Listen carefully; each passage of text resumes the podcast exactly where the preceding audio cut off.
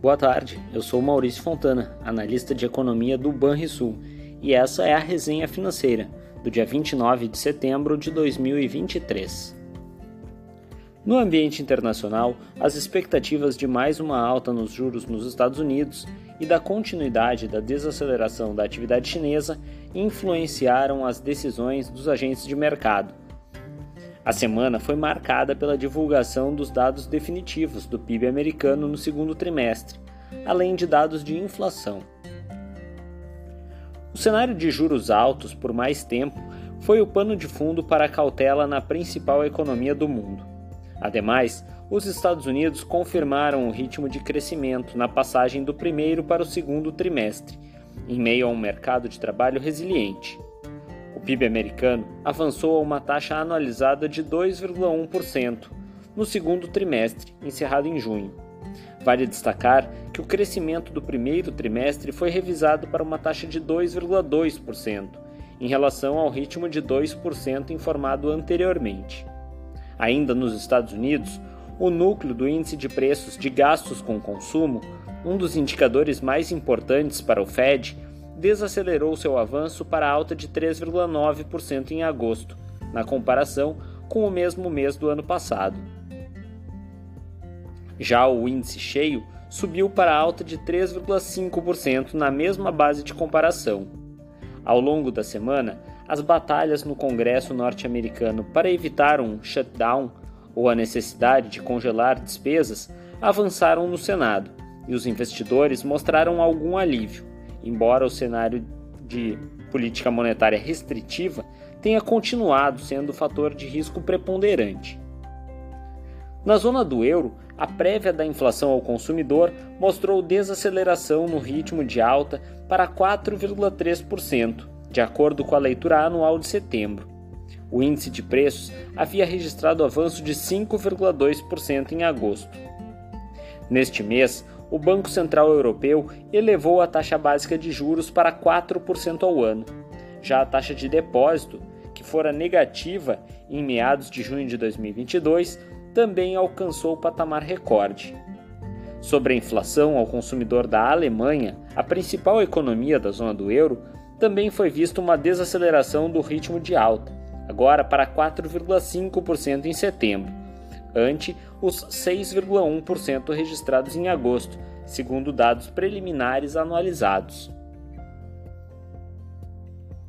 No Brasil, a ata do Copom reforçou a sinalização de redução cautelosa da taxa de juros. Por aqui, a ata da última reunião do Comitê de Política Monetária, o Copom, excluiu a possibilidade de uma aceleração no ritmo de cortes da taxa Selic até o final deste ano. Ademais, a prévia da inflação oficial de setembro deu mostras sobre o comportamento dos preços no território nacional. Logo na abertura da semana, a ata do Copom trouxe a mensagem de que o colegiado considerou apropriado a manutenção do ritmo de cortes de 50 pontos base para as próximas reuniões, com o intuito de manter a política monetária contracionista e garantir o processo desinflacionário. Em sua decisão sobre juros, os dirigentes do Banco Central avaliaram que o ambiente externo continua incerto, a despeito dos núcleos de inflação ainda elevados e da resiliência nos mercados de trabalho de diversos países.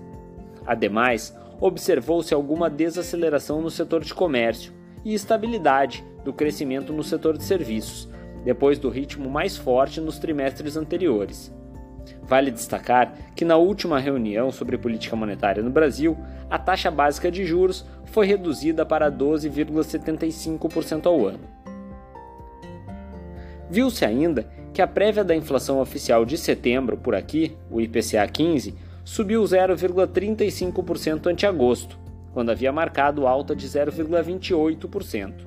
Com o resultado, o indicador acumulou alta de 5% na janela de 12 meses. O destaque desta leitura foi a alta de 5,18% da gasolina, com impacto de 0,25 ponto percentual no resultado do mês. O resultado trouxe ainda números melhores do que a expectativa do mercado e um índice de difusão mais baixo, de 41,7% em setembro. Ainda sobre o tema, o IGPM teve alta de 0,37% em setembro, após deflação de 0,14% em agosto. Em 12 meses, este indicador acumulou deflação de 5,97%. Vale destacar que tanto os preços ao produtor quanto os preços ao consumidor foram afetados pelo aumento dos combustíveis, porém, o resultado veio em linha com nossa projeção e ratificou as perspectivas que estão contempladas em nosso cenário base. Com relação ao mercado de trabalho brasileiro, a taxa de desemprego ficou em 7,8% nos três meses até agosto. O número mostrou uma queda de 0,5 ponto percentual em relação ao trimestre imediatamente anterior. Na leitura, o contingente de pessoas desocupadas ficou em 8,4 milhões, o menor desde o trimestre encerrado em junho de 2015. No mercado financeiro, a volatilidade deu o tom aos negócios, com investidores atentos a um possível recrudescimento do nível de preços. O SP500, índice de bolsa nos Estados Unidos, acumulou queda de 0,7% até a tarde da sexta-feira. Em linha, o principal índice da bolsa alemã recuou cerca de 1,1% no mesmo período. Em mais uma semana negativa para o mercado financeiro, o principal índice da bolsa brasileira sofreu influência externa. Mesmo assim, o Ibovespa ficou próximo do 0 a 0 até a tarde desta sexta. Já os juros pré-fixados de vencimentos mais longos avançaram, acompanhando o retorno das treasuries americanas. E o dólar voltou a superar a marca dos R$ 5,00. Entre nossas projeções para as principais variáveis macroeconômicas, mantemos a projeção de crescimento do PIB brasileiro de 2,8% neste ano e de 1,8% em 2024. Ademais, alteramos brevemente a expectativa em relação à taxa Selic para o final de 2024, de anteriores 8,25% ao ano para 8,50% ao ano. Entretanto, para o final de 2023, foi mantida a projeção de 11,75% para a taxa básica de juros brasileira. Já em relação à inflação, o IPCA esperado deve ter alta de 4,97% em 2023, alta que deve se moderar em 2024, marcando então 3,77% de variação. Na agenda de indicadores para a próxima semana, destaque no dia 2 para o relatório Focus no Brasil, com o consenso de mercado para as principais variáveis macroeconômicas, segundo pesquisa do Banco Central. No exterior, neste mesmo dia, teremos a divulgação da taxa de desemprego da zona do euro, referente ao mês de agosto. No dia 3, o destaque no, Brasil é a produção industrial de agosto, e no exterior, a criação de empregos nos Estados Unidos, também referente ao mês de agosto.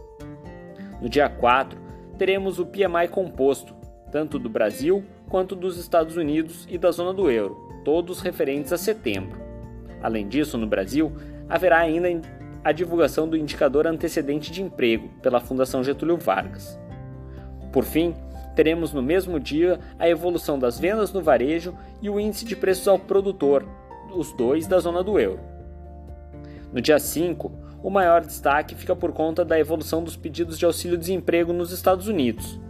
E finalmente, no dia 6, o Brasil terá a divulgação do IGPDI de setembro e nos Estados Unidos o relatório de emprego, com a criação de vagas e taxa de desemprego referentes a setembro.